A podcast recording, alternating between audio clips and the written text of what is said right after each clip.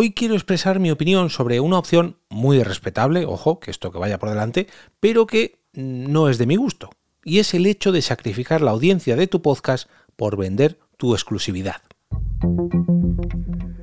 Te damos la bienvenida al otro lado del micrófono. Al otro lado del micrófono. Un proyecto de Jorge Marín Nieto, en el que encontrarás tu ración diaria de metapodcasting con noticias, eventos, herramientas o episodios de opinión en apenas 10 minutos. Comienza un nuevo episodio al otro lado del micrófono. Yo soy Jorge Marín y os doy la bienvenida como cada día laborable a este Metapodcast diario con noticias, eventos, curiosidades, herramientas y como todos los viernes un capítulo de opinión, como es el caso de hoy.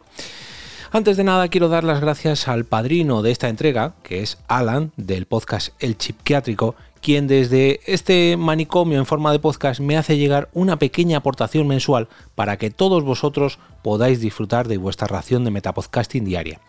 Si queréis hacer como Alan, podéis hacerlo entrando en jorgemarinieto.com barra café. Bueno, como decía, mm, para mí, para mí personalmente, esta opción de mm, vender la exclusividad de tu podcast y perder una gran cantidad de tu audiencia en, favor de, quiero pensar que va a ser una buena cantidad, una suma de dinero bastante considerable, porque si no, ¿para qué vas a perder a tu audiencia? Para mí personalmente mm, no es una buena opción. Ya digo, hablo de mí. También mm, tengo que decir que a mí nunca me han ofrecido un contrato de estos de exclusividad que yo haya dicho, hombre, pues merece la pena. Quizás mañana llegue una gran plataforma y me diga, toma, Jorge, Mm, no voy a decir medio millón de euros al mes, pero mil euros, mil euros al mes, dos mil euros, tres mil euros, seis mil euros al mes. Y ahí a lo mejor pues lo pongo en una balanza y, y me, me, sacrifico, ¿no? O mejor dicho, os sacrifico. Pero creo que no lo haría. Me explico. Voy a daros las razones y luego una pequeña conclusión. Para mí, dos de las mejores cosas que tiene el podcasting o el formato podcast son precisamente la comunidad que hay detrás de cada proyecto y por otro lado la distribución de este tipo de programas, la distribución sindicada. El hecho de que yo pueda colgar un archivo en internet y que a través de estos feed RSS se distribuya por un montón de plataformas y que pueda llegar a un montón de gente gente que se acaba acostumbrando a mi tipo de podcast o a mi tipo de podcasting y que se acaba suscribiendo por cómo lo hago. A lo largo de los años he conocido mm, cientos, no sé si llegar a decir miles de personas, pero en persona he conocido cientos de personas que en algún o en otro momento han escuchado mi podcast o bien yo he escuchado el suyo. Y esa confraternidad que se crea cuando escuchas, cuando estás suscrito a alguien o a algún podcast y le acabas escuchando durante mucho tiempo, esa, complicidad es muy difícil de conseguir con otro tipo de formatos. Hay gente que lo compara quizás con los streamers, los, eh, los eh, creadores de contenido en formato vídeo, pero el hecho de el podcast, eh, como te acompaña más que tienes que sentarte a ver, sino que el podcast, o el podcaster mejor dicho, te acompaña, al final se crea una complicidad que es un tanto distinta. ¿Es parecida a la de los streamers? Sí, pero no es, no sé, al menos en mi opinión, creo que es mucho más cercana a la del podcaster. Ocurre algo similar con los presentadores de televisión y los eh, locutores de radio. Creo que más o menos sabéis por dónde voy. Pero el hecho de la comunidad que se crea mm, detrás de cada podcast creo que es algo que deberíamos apreciar todos los podcasters. Y si bien está claro que mucha gente eh, hace sus podcasts a cambio de una retribución económica y que quizás este, este tipo de fichaje sería lo primordial para muchos de nosotros. Ya digo, yo personalmente mm, tendría que evaluar muy mucho mm, la cantidad de dinero que me dieran por cerrar en exclusiva mis podcasts. Mm, este, este, esta manera de distribución, de poder suscribirme a cualquier tipo de podcast y poder llevármelo a donde yo quiera, para mí es un punto muy a favor del podcasting libre.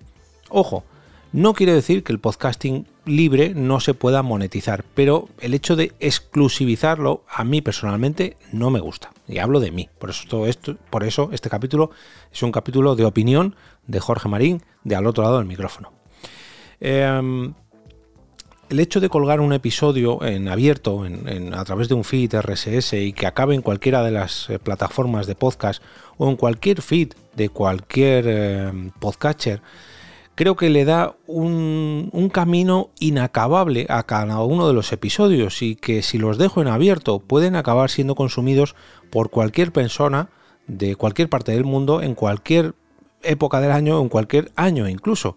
Eh, yo me he escuchado podcasts, hace muy poquito además, podcasts que se estaban grabando justo antes de la pandemia, que ya tienen dos años y pico, casi tres. E incluso alguna vez he rescatado, por curiosidad, cuando preparo algún podcastero, he rescatado episodios muy, pero que muy antiguos. ¿eh? Yo os hablo de, de incluso décadas de antigüedad, para ver cómo se grababan y para ver cómo un podcaster que sigue grabando hoy en día hacía sus primeros episodios.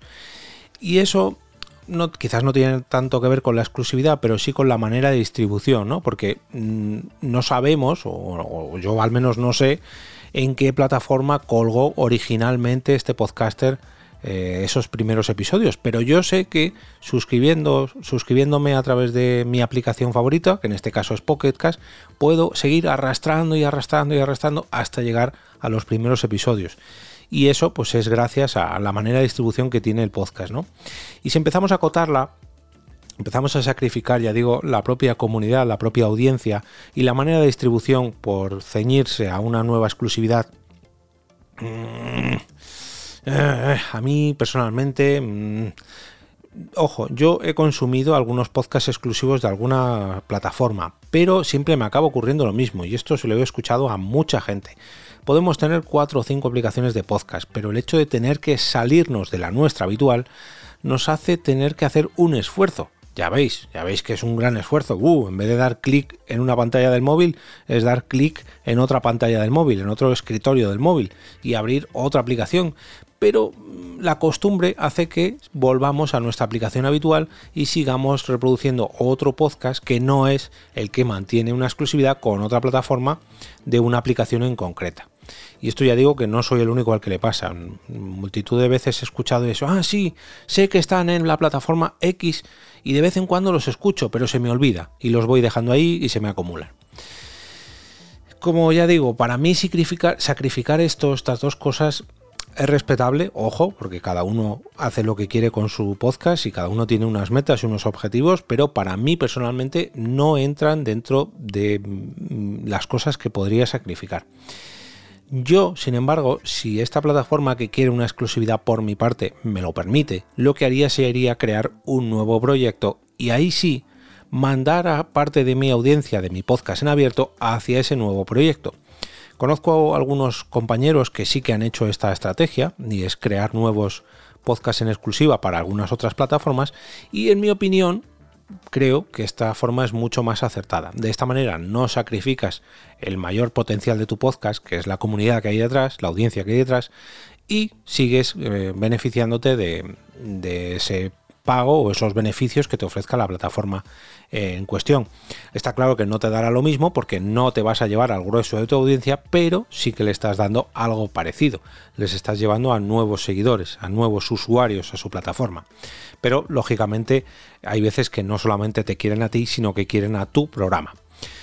Mm, me gustaría traer a la palestra dos casos que eh, en los últimos meses o años han, bueno, pues han hecho este camino y a la vez han hecho el camino inverso. Y es el caso, por ejemplo, de Misterios Cotidianos y de Lo que tú digas. En ambos casos, los dos podcasts fueron a la misma plataforma en exclusiva, que es Podimo o, Podimo. Y en ambos casos han regresado otra vez a su feed en abierto, a, a sus plataformas, perdón, a su sistema multiplataforma, podríamos decir. Cuando en ambos casos ocurrió ese regreso, eh, todos sus oyentes se alegraron mucho y cuando firmaron esa exclusividad, pese a que muchas personas se alegraron por ellos, porque significa que es un salto en cuanto a la profesionalización de cada uno de estos podcasts, mm, es, no suele ser un plato de buen gusto. Pero ya digo, esto es decisión de cada creador y no pienso criticarla. Yo personalmente no la comparto, pero cada uno hace lo que quiere. En mi opinión, creo que sería mejor que hubieran hecho nuevos programas, pero claro, eso es mi opinión y desde fuera es muy fácil decirlo. Como cada lunes, desearos un gran fin de semana lleno de podcasts de una u otra plataforma que os gusten tanto como para recomendarlos el próximo lunes con motivo del lunes podcastero. Me gustaría pediros que por favor durante el fin de semana echéis un vistazo al Berkami que he abierto para realizar la Spot Night Madrid en el 2023. Como os comenté a principios de esta semana, he abierto un crowdfunding para hacer cinco ediciones de la Spot Night Madrid en el año 2023 y para ello pues he creado un crowdfunding. Mm, la verdad que ha tenido un arranque increíble, increíble. He puesto la meta de los 2.500 euros y cuando estoy grabando esto estamos rondando ya los 1.750, 1.800 en apenas cuatro días y pico. Cinco días, no lleva ni una semana y, ya está muy pero que muy cerquita eh, la cifra mínima para conseguir este gran evento o estos grandes eventos porque van a ser cinco. Quiero aprovechar este espacio para dar las gracias a todas las personas que lo han apoyado, que lo han compartido o que me han dado su opinión. De verdad, de verdad, de verdad que sois increíbles. Todavía no me puedo creer que cuando queda todavía un mes, mes y pico para que se cierre la campaña, estemos a punto de conseguir el objetivo. Pero no solamente basta con conseguir el objetivo para hacer uno de los mejores eventos del podcasting a nivel madrileño o incluso a nivel nacional. Necesito todo vuestro apoyo. Si no puede ser económico, puede ser eh, compartiendo este Berkami. Así que desde aquí os doy las gracias, lo hagáis como lo hagáis. Por favor, no os olvidéis de entrar al canal de Telegram de este podcast a través de t.me barra al otro lado del micrófono para votar allí vuestros capítulos favoritos de esta semana en la encuesta de cada sábado por la mañana.